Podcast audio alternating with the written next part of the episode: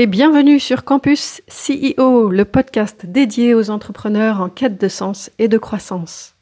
Parce qu'à l'ère du digital et de l'isolement, nous croyons plus que tout en la force de l'humain et du collectif. Nous nous sommes réunis à cinq Thierry Merchiol, Christelle Chazel, Gérald Rocher, Patrice Irénée et moi-même, Christelle Rigolier, pour lancer ce podcast Campus CEO. Et bonjour à tous pour ce nouveau numéro du podcast Campus CEO. Aujourd'hui, euh, on va découvrir un peu plus qui est l'un des membres fondateurs de Campus CEO, euh, Patrice Irénée. Donc Patrice, euh, ben, voilà, est-ce que tu veux bien nous, nous dire qui tu es? Qui je suis? Donc je m'appelle Patrice Irénée, j'ai 53 ans. Euh, aujourd'hui, je fais du conseil aux dirigeants d'entreprise depuis, depuis 13 ans. Et qu'est-ce que vous voulez savoir de plus?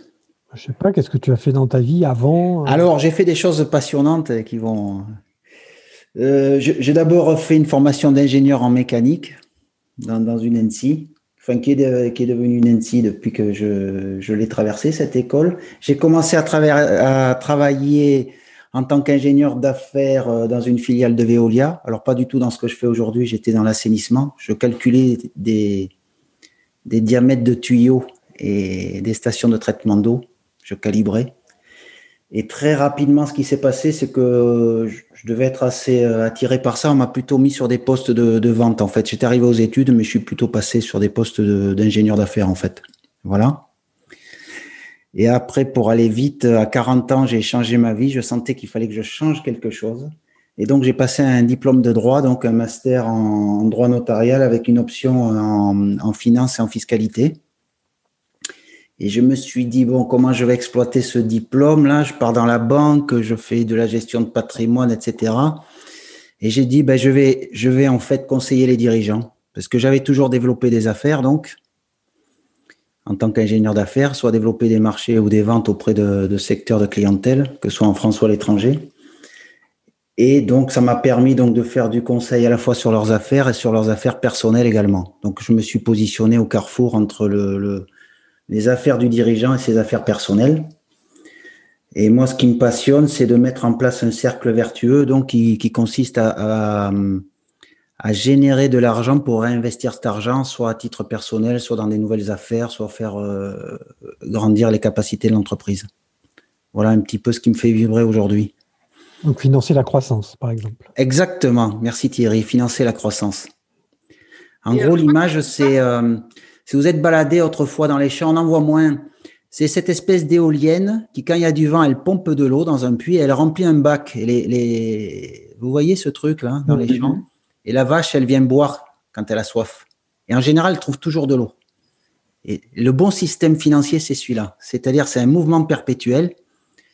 J'ai l'éolienne qui tourne et qui génère de l'eau, donc de l'argent, et un bac pour le retenir parce qu'il n'y a pas toujours du vent. Et donc, je, mets en place un, système euh, vertueux pour qu'il y ait toujours de l'eau qui coule. Voilà. Et parce qu'en fait, la richesse, finalement, c'est ça, c'est la, c'est mal, c'est la, la, conjugaison du, du, stock que représente le bac où vient boire la vache et, et le, le, flux qui est, qui est produit par l'éolienne. Le gisement. Le gisement, voilà. C'est étonnant parce que moi j'avais la question justement comment est-ce qu'un ingénieur euh, en mécanique peut devenir euh, un passionné de la finance? Enfin, je voyais pas vraiment euh, le, lien, si tu veux. Et je pense que tu viens de le faire. Oui, oui. parce que tu viens de, de, remettre la finance dans un paysage mais complètement différent que je trouve très intéressant. Ah, ah, avec moi, la finance est très simple. Elle n'est pas du tout parisienne, elle est plutôt normande.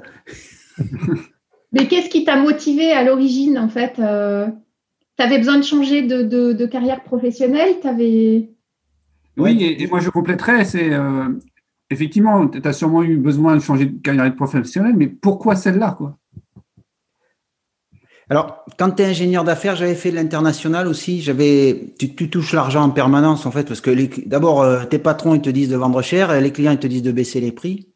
Donc tout l'art de ce métier, déjà, c'est une espèce d'ingénierie financière qui consiste euh, à satisfaire les exigences du client et à remplir la condition économique de ta propre société, c'est-à-dire générer de la marge.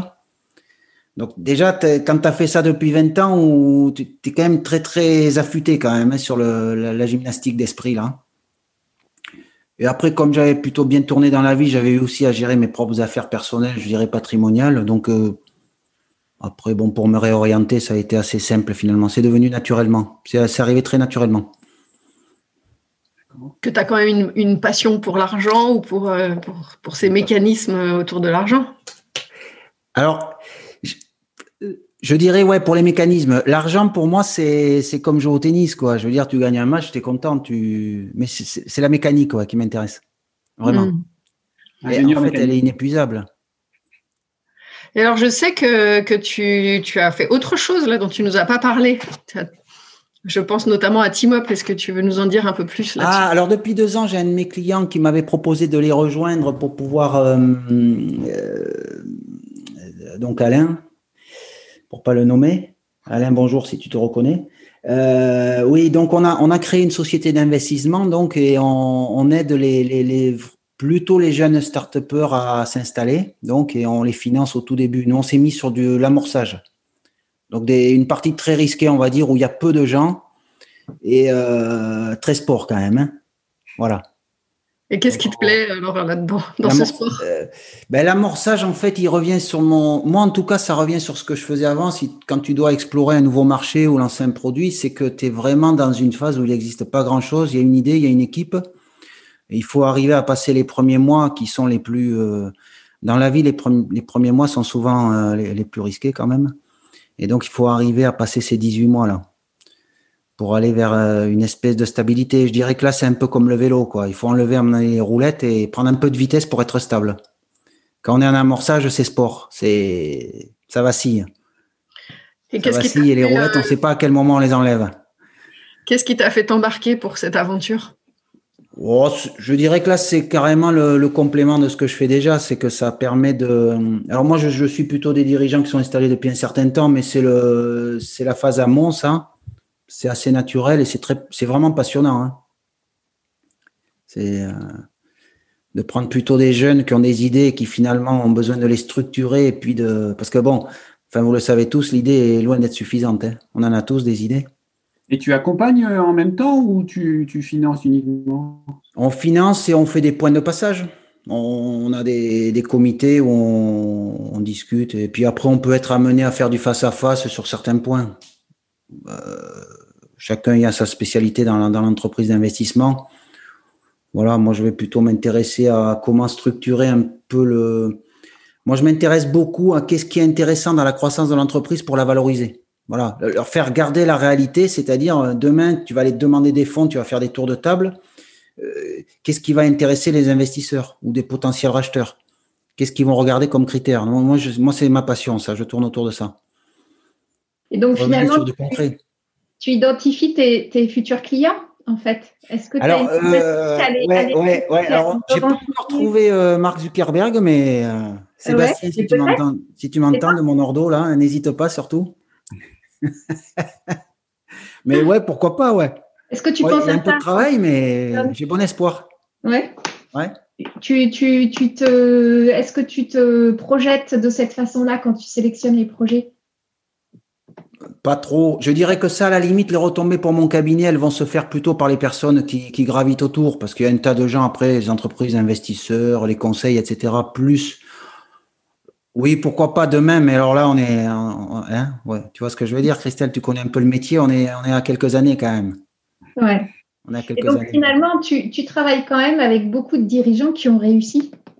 Euh, parce que en fait, euh, justement, ils ont fait tourner la machine. Au final, ils, sont oui, exactement euh, sur des entreprises qui gagnent de l'argent, en fait. Oui. C'est des dirigeants souvent qui avaient une très grosse éolienne de plus en plus, donc elle pompe de plus en plus d'eau et le bac devient étroit. Donc ils se disent comment je vais utiliser ce, ce bac d'eau là. Donc ils le réinvestissent en fait. Ils refont de nouvelles affaires et ils aident la, ben, ils aident des jeunes, ça aide à recréer des entreprises, de l'emploi aussi, et puis de la richesse. Donc, dans quoi tu on essaye de challenger les, les, les, les, mastodontes dans le digital, que sont les États-Unis et la Chine. Tu les fais investir surtout en capital, alors, dans d'autres, dans d'autres sociétés Ouais, là, là, on investit, euh, enfin, pour Team Up, on investit dans des sociétés, dans des startups, plutôt dans le digital, ouais. Non, je pensais aux, aux dirigeants que tu accompagnes. Alors, les dirigeants, en ouais, qui alors- débordent des, des bacs. Ouais, les dirigeants, tu sais, euh, il y, a- il y a un cycle aussi en fait. Je dirais d'abord réussir dans sa société, réinvestir. Alors réinvestir, c'est, ben, ça va être travailler sur les charges, maîtriser l'impôt et les charges pour pouvoir avoir plus de flux, plus d'argent pour réinvestir. Déjà, j'allais dire isoler la maison, que ça, que la chaleur parte pas trop. Donc ici l'argent. Ça, c'est le premier stade du dirigeant. Le deuxième, quand ça, ça commence à tourner, il va s'équiper lui, il va bien habiter, il va, hausser son niveau de vie. Et, après, il va en général sécuriser l'argent, c'est-à-dire qu'il va, il va faire du classique, hein, il, va, placer des contrats d'assurance vie et tout. Et là, après, dans l'autre phase, dans l'autre phase, on suit un peu Maslow. Hein, dans l'autre phase, il va, il va réinvestir. Ouais, il va s'intéresser à d'autres choses. Il va prendre plus de risques. Il va aller vers des entreprises en, en création. Il va aider des amis. Il va, il, va- il- il va aussi, euh, il va aussi réinvestir dans d'autres activités ou se diversifier. Et le dernier stade qui peut être assez intéressant, c'est le métaphysique. Quand tu as tout passé, là, tu commences le dialogue avec l'au-delà. C'est quoi ça? C'est quoi Le ça? Oh, ben, Pardon? Le Maslow, métaphysique, tu sais, c'est que tu es en haut, Ouais. là. Là, tu, Oui. tu, tu cherches des gens pour discuter. c'est fou ça. Donc, toi, tu mettrais dans Maslow euh, le conseil de, de Warren Buffett tout en haut, finalement, c'est ça? D'investir sur soi-même, euh, tu le mets euh, tout à la fin. Oui, Christelle Non, le- enfin, le métaphysique, c'est on a, on a déjà largement investi sur soi, on a plus que réussi sur Terre, donc après on va un peu plus haut. Mais je dirais que le premier conseil pour le dirigeant, s'il veut faire croître sa société, il a, il a vraiment un gros travail de personnel en fait. hein. Enfin, tu le Mm. sais, hein. je crois que je, je t'apprends rien là. Il a un vrai travail personnel et euh, parce qu'il y a des choses qui sont qui peuvent être innées, mais en fait le le, le génie, je dirais, c'est qu'il a un talent au départ, mais il le travaille. Donc, il- même si on a quelques aptitudes, il va falloir travailler très fort pour euh, sortir du lot. Alors, c'est quoi ton talent à toi?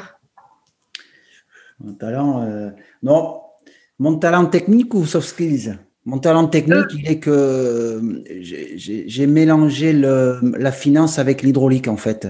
J'ai inventé le mouvement perpétuel.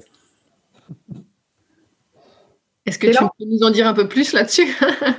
Non, ce qui me passionne, c'est avec peu, c'est arriver à faire des choses, quoi, amplifier en fait, amplifier, à tirer profit de ce qui existe et de, l'amplifier et de pouvoir euh, euh, mettre un, ordre, au déjà bien ranger les choses, les, faire prospérer, les amplifier, les, rendre scalables, exponentielles.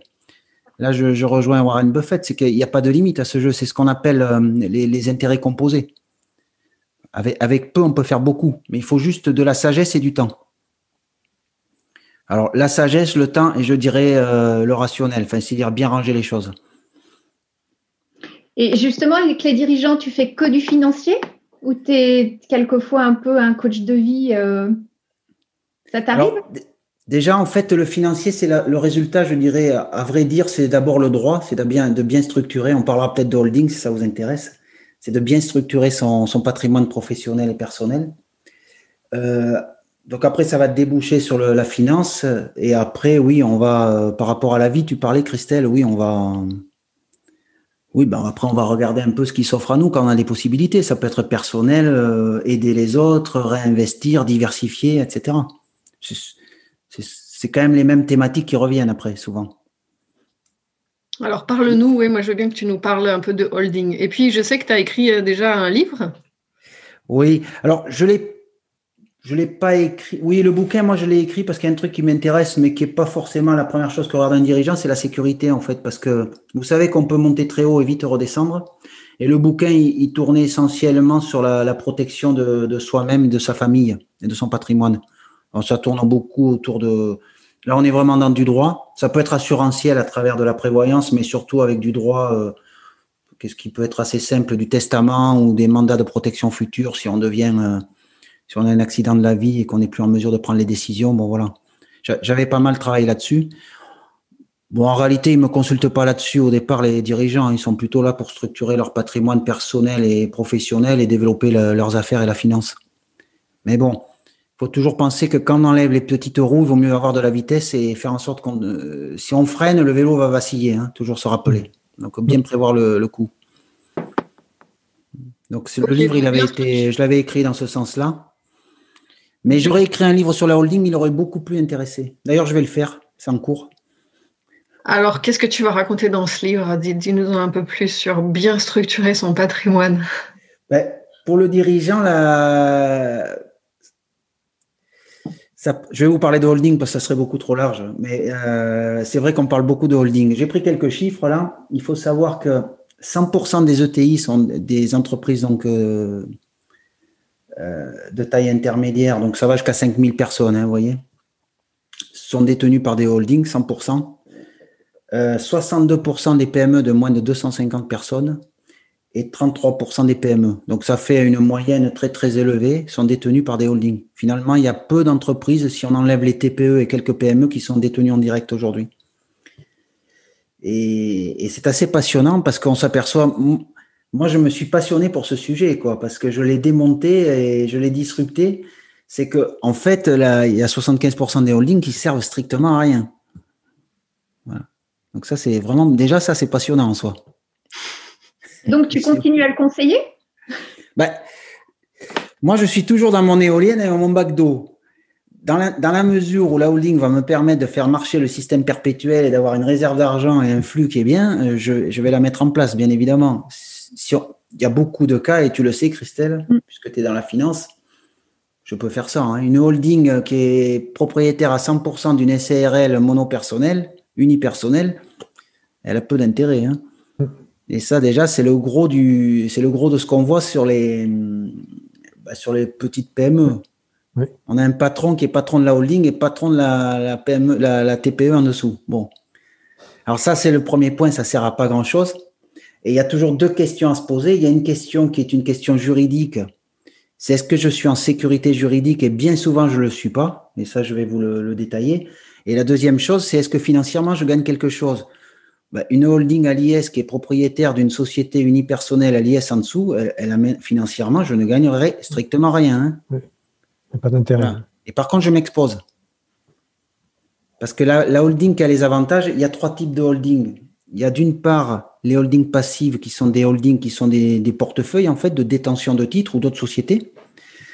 Vous avez des holdings actives qui sont qui détiennent des sociétés qui à la, qui à la fois ont leur propre activité commerciale ou, de vente de services, et enfin celle qui nous intéresse dans ces montages, au niveau du fiscal, c'est la holding animatrice. Et celle-ci, elle demande des conditions. Elle demande des conditions au montage, mais des conditions tout au long de sa vie. Et elles sont quasiment jamais remplies. Alors vous allez dire, qu'est-ce qu'il dit Patrice Mais je vais vous prendre quelques exemples. Les, gros se font attraper. Il y a par exemple la, famille Muliez, c'est Auchan sont propriétaires de Kiloutou. Ils ont été remis en cause en. C'était en 2014 de mémoire. Il y a une jurisprudence. Ben, la, holding a été, a, été, euh, a été remise en cause et les économies fiscales ont été toutes euh, été remises en cause et ils ont, dû, euh, ils ont été bien sûr requalifiés. Ils ont dû restituer les économies fiscales. Donc, je veux dire, si, des gros groupes comme ça se font attraper, faites attention si vous êtes un patron de un CIO tout à fait classique, on va dire, euh, euh, avec des entreprises à taille très humaine. Il y a beaucoup de conditions. attention. Pardon? Quelles sont ces conditions? Il y en a beaucoup? Alors, les conditions, il y en a deux. Il y en a une à l'entrée. Celle-là est assez simple à remplir. Quand votre conseil, euh, avocat, expert comptable, vous rédige les statuts, donc vous avez d'abord les statuts. Il faut que l'objet social de la holding, ben, il prévoit donc d'animer la filiale. Donc souvent déjà ça, euh, euh, c'est pas toujours présent dans les statuts. La deuxième, il va mettre en place ce qu'on appelle une convention d'animation, c'est-à-dire que la holding va signer une convention avec la, filiale pour pouvoir avoir la possibilité de lui proposer des services. Alors là, c'est très marrant aussi. je vais essayer de ne pas rentrer trop dans la technique quand même. ces services-là, si vous voulez, c'est que souvent déjà il y a une confusion au niveau des services proposés. Ce que demande la loi, c'est pas des conventions de services, c'est une convention d'animation. C'est-à-dire que la condition de l'animation, c'est conduire la politique du groupe, c'est-à-dire avoir déterminer la stratégie de la filiale, euh, sa politique commerciale, etc. Et souvent, ce qu'on voit dans les conventions d'animation, on voit des conventions de services. Alors, c'est des, des services comptables. euh, Oui. enfin, tout- moi, j'appelle ça des, des, des, conventions de photocopie. On s'engage à restituer des photocopies à la filiale. Alors ça, ça vaut zéro. L'animation, c'est pas ça. L'animation, c'est euh, c'est conduire la politique du groupe, donc c'est-à-dire lui imposer la stratégie. Et la deuxième chose, c'est le contrôle. Alors le contrôle, il est fait au niveau des parts. Est-ce que j'ai assez, est-ce que la holding a, su- a suffisamment de parts dans la filiale pour pouvoir influer les, les votes en fait lors des assemblées générales? Alors, on- justement, Est-ce qu'il y a un pourcentage là-dessus? Alors, merci Thierry. Il n'y a pas vraiment de pourcentage parce qu'on a vu la jurisprudence nous renseigne tous les jours là-dessus. Mais en tout cas, on doit avoir suffisamment de voix de vote, soit pour pouvoir bloquer des décisions. On n'est pas obligé d'avoir la majorité, hein. Mhm. Mais par contre, on doit pouvoir bloquer les décisions ou en fait, en votant, en tout cas, influencer la politique. Voilà. Ça veut dire que la holding peut être membre d'un comité stratégique ou d'un board euh, en tant que tel, en tant que personne euh, morale? Exactement. Si on veut vraiment prouver après qu'elle a, oui, parce que je, là tu m'amènes sur un autre point, Thierry, il va falloir prouver que la holding elle anime. Et la holding, si elle anime, elle doit être présente dans les organes décisionnels Ouais, de la filiale, typiquement au board, au conseil d'administration, etc. C'est elle, personne morale, qui doit être au board, représentée Oui. par euh, Alors, représentée a- par son président. voilà exactement, ou un mandataire. Mais, mais en tout cas, alors elle n'a pas obligation d'y être, d'y être. Mais par exemple, ce que tu dis là, Thierry, c'est un, euh, c'est un élément tangible qui prouve vraiment qu'elle est en qualité d'animatrice. Ok. On est vraiment sur du droit. Il n'est pas obligatoire celui-là, mais, Oui. mais il, est, il est sympa, il est sympa pour prouver que j'anime. Ouais, D'accord. Parce que si, si c'est toi, si c'est toi le, le propriétaire de cette holding qui est présent dans un comité d'a- d'administration, euh, c'est pas, c'est, moins, il y a moins de preuves que c'est, ta holding qui anime. Ah oui. Ben, c'est souvent là-dessus qu'ils se font re- requalifier les patrons parce que le, le schéma classique, c'est j'ai ma holding, je suis tout seul dedans et je suis propriétaire de ma société dont je suis le seul, euh, je suis le seul, je suis le gérant. Typiquement la CRL. Là, quand l'État va regarder, les services fiscaux vont regarder le truc, c'est que j'interviens en tant que holding ou en tant que gérant de la filiale. Et là, il va se passer un truc qu'on appelle le double emploi. Ouais. Il- il- ça va être vachement sympa. Ils vont dire, monsieur, là, quand vous allez au boulot, là, vous êtes gérant de la SARL ou vous êtes patron de la holding? Parce que je vous explique. si vous êtes gérant de la SARL, vous n'êtes pas du tout animateur de la société. Donc, vos avantages fiscaux, là, que vous récupérez depuis 20 ans, on va en rediscuter sérieusement. Oui. Oui, oui. Donc, pour, Donc, pour- ce- mais ce genre de montage, on le voit de plus en plus. Là, maintenant, euh, les, les, les holdings ont les, les postes. Enfin, en tout cas, moi, de ce que je vois euh, sur les derniers montages, euh, les holdings ont toujours le poste de président Ouais. dans, dans, dans la filiale, quoi. oui, alors, Et ça, ça crée vraiment un problème. Par contre, alors bon, c'est une petite anecdote, hein, mais en tant que financière, moi régulièrement, je, je prépare des documents euh, où je fais signer euh, le président, etc. Donc souvent, le dirigeant, en effet, il était avant président. euh, et, et on le signait. Et pour l'ego, c'est toujours intéressant quand même. Enfin, le, être le président, c'est c'est sympa, quoi. Et puis du jour au lendemain, on se retrouve euh, avec euh, un poste qui est euh, la holding présidente représentée par un tel, elle-même représentée par un tel, et à la fin, ça fait un, un titre qui est euh, super long et pas très agréable, et, et où finalement personne ne comprend qui est qui en fait. Mais c'est toujours au final la même personne qui signe, non? Et au, au final, c'est toujours la même personne. Donc, est-ce que tu as trouvé un titre, toi, euh, ou, ou- ou- ou un, quelque chose de raccourci qui permet de. de- Parce qu'en fait, il ne peut pas dire, le dirigeant, qu'il est président, puisque c'est sa holding qui est présidente. Ben là, là, de ce que je comprends, Christelle, il est président de la holding qui elle-même est en fait la, pers- la, la présidente de la société. C'est ça. Et donc, tu passes ton temps à écrire une phrase euh, à rallonge euh, pour expliquer euh, qui est le président de la société. Là, là, tu me fais penser à un truc, tu sais, c'est les décrets ministériels. Quand le président de la République signe un décret, mais qui a été fait par le sous-ministre du sous-secrétaire d'État, tu as déjà deux pages avant d'attaquer le décret pour, ça, pour avoir la liste des signataires. C'est ça. Et ça, je trouve que c'est assez sympa. Ah ouais, donc t'aimes ça, d'accord. Non, moi, j'aime pas, mais tu es d'accord que ça, de suite, ça, c'est quand même assez impressionnant. Ça explique la mécanique.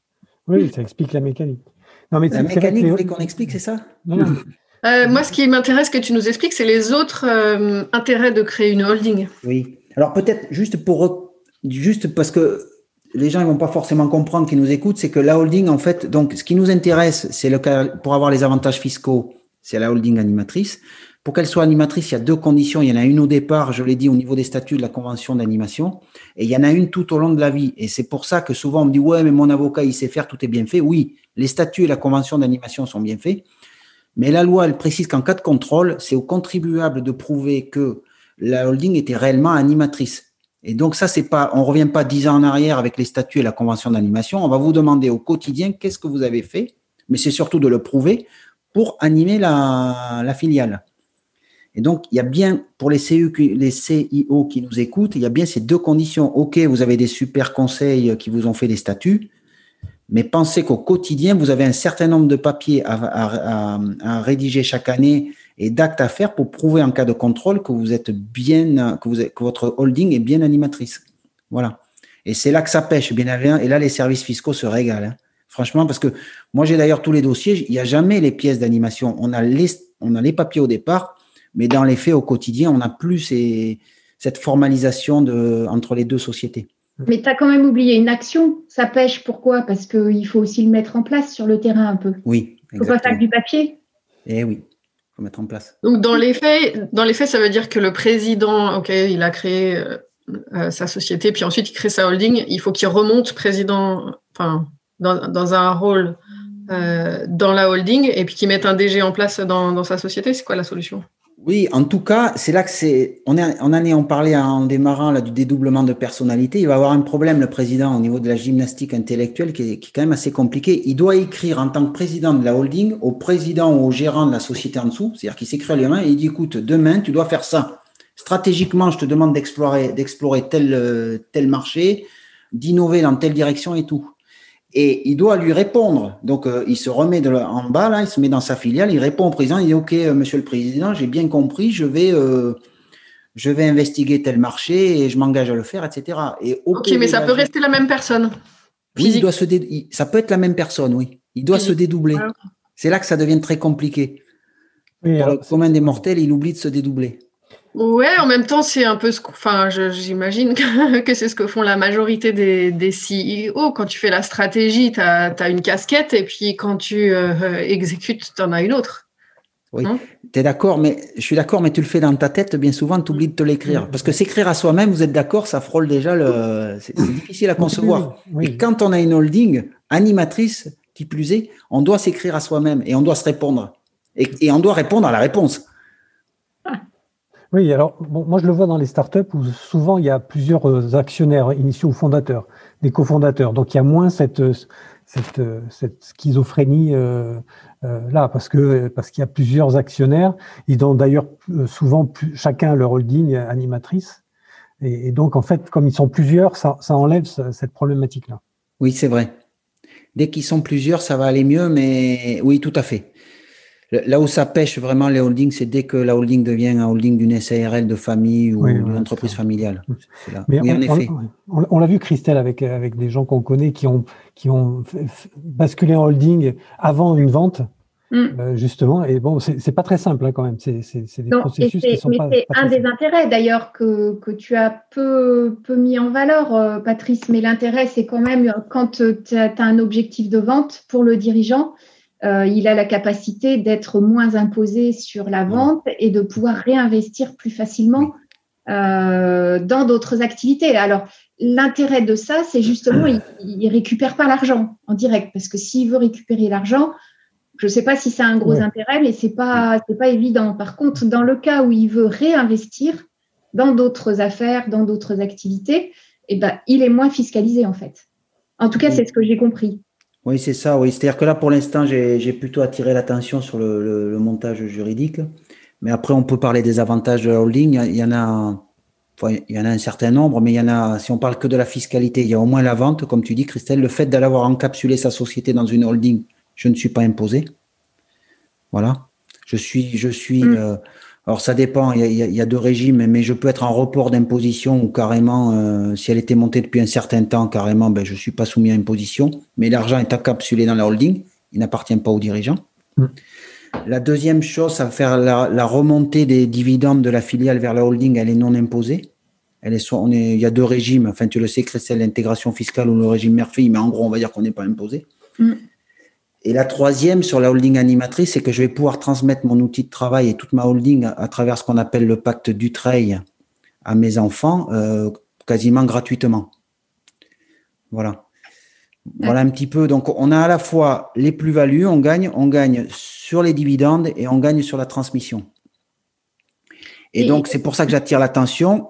Ce côté animateur ne sera vu bien souvent que 20 ans après la création de la holding ou 10 ans. C'est-à-dire, c'est au moment où on va vendre, on va transmettre. Et c'est là qu'ils se font tous attraper.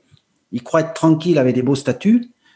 Mais en fait, le jour où on va vendre ou le jour où on va transmettre, en particulier les du trail, parce que la transmission du trail s'étale sur 4 à 6 ans, bon, l'État a largement le temps d'aller vérifier les papiers. Mm. Et malheureusement, c'est quand on y a pris goût que mm. qu'on s'aperçoit que ça fonctionne pas. Et en tout cas, moi, la difficulté que, j'ai eue, et, là où je trouve toujours, Patrice, euh, intéressant de discuter avec toi sur les logiques de holding, et je t'ai déjà euh, fait rencontrer quelques dirigeants justement parce qu'on se posait les questions, euh, c'est pour un dirigeant à quel moment tu le fais? Et ça, c'est le plus difficile finalement à évaluer. Parce que j'ai des cas, par exemple, où quand tu le fais au démarrage, ben, le dirigeant peut plus bénéficier du crédit d'impôt recherche qui est quelque part une vraie perte quand même pour l'entreprise et pour le projet, parce que euh, faire agréer sa holding, euh, ça devient euh, vraiment compliqué et, très risqué. quand il le fait après, il a un problème de valeur. À quel moment il le fait et comment il valorise sa structure et, ça, bah, c'est pas simple non plus. Et s'il le fait trop tard, euh, il a besoin quand même d'avoir eu sa holding pendant, je crois, deux ou trois ans. Euh, tu me corriges, Patrice. Voilà. Sinon, il est fiscalisé. Donc, il faut bien choisir le bon timing et c'est pas si évident que ça. Alors, en réalité, ils ont quand même assez de temps pour le faire. Euh, il y a même la loi a prévu le cas que tu cites, le, dernier cas, c'est que j'ai complètement oublié, puis j'ai ma, ma, ma, société est devenue une licorne, vous voyez le truc. Eh ben, j'ai quand même un régime qui s'appelle le report d'imposition qui me permet d'apporter mon milliard donc à ma holding. Et là, en effet, je vais être en report d'imposition et je vais avoir une condition de conservation ces titres euh, d'un certain temps donc pour pouvoir euh, bénéficier totalement de l'exonération. Mais j'aurais même à l'extrême limite, je pourrais quand même apporter mes titres. Ça, c'est si on a tout oublié. Dans les faits, je dirais ne pas le faire au départ et après, moi, ce que je vois dans les clients, ce qu'ils ont fait très souvent, c'est au moment où ils sont devenus euh, soit sur une IPO où il a commencé à avoir des, beaux tours de table, euh, que les fonds commencent à rentrer. Donc, en général, là, ils se posent la question, c'est-à-dire que je vais pas donner de chiffres, mais ils ont commencé à valoriser à 1, 2, 3 millions la société. Et là, ils se disent, bon, euh, on va apporter nos titres avant que ça prenne trop d'ampleur. Et l'avantage à ce moment-là, c'est que je n'aurais, je serais pas tenu par ce report d'imposition là. C'est-à-dire que si je l'ai fait suffisamment tôt, j'ai plus ce, délai de conservation des titres. Voilà, c'est pour ça que ça peut être intéressant. Et, donc là, tu as parlé des avantages fiscaux et quels autres avantages ou intérêts il peut y avoir à créer une holding? Alors, il y a essentiellement des avantages civils, c'est-à-dire c'est la, c'est la, transmission en fait ou l'organisation de son patrimoine. Hein. Là, c'est passionnant. Bon, là, si vous me lancez sur le sujet, je peux tenir une heure, un jour, une semaine, un mois. Allez, tu as deux minutes. Ouais, non, c'est pour ça, je vais pas y aller. Non, mais la holding, en fait, on vient ce qu'on fait. Nous, après, là, je vais parler sur le patrimoine du dirigeant. C'est qu'on va, grâce à la holding, professionnaliser son patrimoine. C'est-à-dire que, imaginons qu'il vende une partie de sa, sa société une partie, par exemple 10% des titres, l'argent va remonter dans le holding et grâce à cet argent, il va pouvoir réinvestir dans d'autres activités ou voir des activités un peu plus patrimoniales, typiquement euh, exploiter une résidence hôtelière ou para-hôtelière, ce qu'on dit populairement du, meublé par exemple. Donc il va pouvoir diversifier ses activités euh, au sein de sa holding. Et s'il a pris le soin suffisamment tôt de donner les parts à ses enfants de la holding, eh ben, il aura déjà assuré la transmission. Il y aura pas de, dit autrement, il n'y aura jamais de droit de succession à payer. Alors, il n'y a pas de limite. Hein, les, les, les, groupes type Pinot, euh, etc. Il y a bien longtemps que la transmission est, est, est, faite et ils iront pas chez le notaire au, le jour où François Pinot euh, va décéder. Hein. Ok, alors moi je suis CEO euh, lambda, je génère suffisamment d'argent avec ma SAS. Je veux créer ma holding en vue de d'investir dans l'immobilier, par exemple. Peut-être à des fins de location. Donc là, tu me dis, vas-y, crée une holding, puisque tu, je crois qu'il y a hum, des gains côté TVA aussi. Ah oui, voilà, c'est un peu plus difficile comme question. Je ne sais pas si je vais rentrer dedans. La TVA, euh, elle est liée à l'activité. Donc, euh, quand tu me parles de location, si tu es en location nue, c'est pas soumis à TVA. Mais on pourrait imaginer que tu aies des, de la location immobilière qui est, qui est dans le régime de la TVA. Je pense à du para-hôtelier ou des choses comme ça. Non, moi, j'avais compris que euh, j'ai peut-être mal posé ma question que tu pouvais, si tu, si tu veux acheter des biens immobiliers, le fait de passer par la holding, tu t'économises la TVA. C'est un autre oui, intérêt oui, oui, pourquoi pas, pourquoi pas. Alors, euh, ça dépend de quel bien on parle. Pareil, il y a des biens qui sont soumis à TVA, d'autres pas. Euh, mais mais c'est vrai que si tu es dans un régime de TVA dans ta holding, euh, tout investissement, tu, tu, peux récupérer la TVA sur les acquisitions, oui. Et notamment sur, le, sur ce qui est tout, tout ce qui est immobilier. Moi, j'ai un ami qui a fait ça, qui a acheté une péniche. Et la péniche, c'est la holding qui c'est sa holding qui a acheté la péniche. Voilà. Et il a optimisé complètement toute la, toute la partie fiscale de A à Z. Voilà. Donc il faut, on est sur de l'immobilier soumis à TVA là. Donc alors c'est pas le cas classique. Euh, les gens qui connaissent l'appartement en location, euh, type Pinel ou autre, c'est pas soumis à TVA les locations. Mais oui, oui. Et, oui, on, peut, on peut avoir exonération de la TVA, oui. Et la gestion de la holding, c'est finalement parce qu'elle n'a pas beaucoup de mouvement cette holding. Donc il y, a, il y, a, quand même une compta, une des déclarations annuelles à faire euh, classiquement comme une société. C'est une société, hein, il y a une compta des PV d'AG. Justement, je, je, conseille fortement de bien bien les faire parce que ça peut aussi prouver le caractère animateur de la holding vers ses filiales dans les PV d'AG, etc. Parce qu'en principe, en AG, c'est abordé ces questions de, de, pilotage des filiales. Oui, ok. Euh, sinon, peut-être juste pour la fiscalité par rapport à la question de Christelle, ce qu'il faut, c'est que ce qu'il faut savoir, si par exemple, je vends mon entreprise, en théorie, si j'avais pas été dans une holding, je vais payer 30% d'impôts. Donc, pour réinvestir, je ne vais avoir que 70. Si j'ai vendu 100, 30% d'impôt, je n'ai que 70. Si je le fais à travers ma holding, je vais récupérer 100. Donc, je peux réinvestir 100. J'investis beaucoup plus. Donc, j'ai une puissance financière plus importante. Voilà pour faire simple. OK. Intéressant. Oh, très bien. Ça, c'était pour la holding. J'ai une question, moi, par rapport à ton, ton, ton, ton, enfin, tout ce que tu as fait. Ça fait 12 ans que tu travailles donc, dans ce domaine-là, c'est ça hein, tu dis? Un peu plus même, ouais, ouais, ouais. ouais. Quels sont les, je ne sais pas, les, projets, les opérations sur lesquelles tu es le plus fier, enfin, où tu t'es fait le plus plaisir Tu saurais dire comme ça euh... Ouais, il y a toujours des belles opérations. Par exemple, euh, ce qui est assez intéressant sur ces montages-là, ce sont ce qu'on appelle des opérations à effet de levier. Donc, on appelle ça des LBO. C'est que tu peux souvent, euh, on a pu faire des belles opérations parce que, par exemple, un dirigeant qui est un peu bloqué avec une société assez valorisée, mais qui a finalement pas beaucoup de cash parce qu'il a tout dans l'entreprise. Ben, grâce à des montages comme ça, on peut aussi vendre son entreprise à la holding, retirer du cash de la vente et repartir sur une nouvelle dynamique, réinvestir. Euh, voilà, on peut faire pas mal de choses, ouais. Ça, c'était assez sympa, ouais. J'en ai fait quelques-unes. Enfin, j'en ai fait, oui. Ça, c'est assez sympa parce qu'on donne le sourire aux dirigeants, il se reprojette, il repart sur autre chose. en fait, il, il liquifie son patrimoine.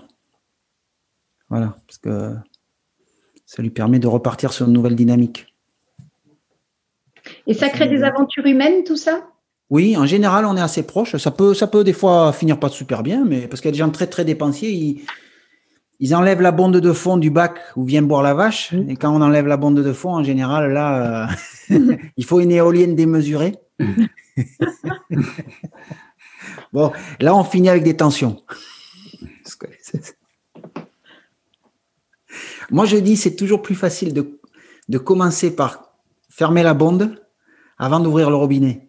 Oui. L'inverse fonctionne pas. Ok, bon, merci beaucoup. Euh, ouais, merci. C'était très intéressant et euh, je sais que les CEO qui nous, qui nous écoutent ont appris euh, autant que, que, nous sur la holding. Merci Patrice, donc qui est le roi merci. de la holding. Merci à vous. à bientôt pour un nouveau clip. Ciao. Ciao. Ciao. Ciao.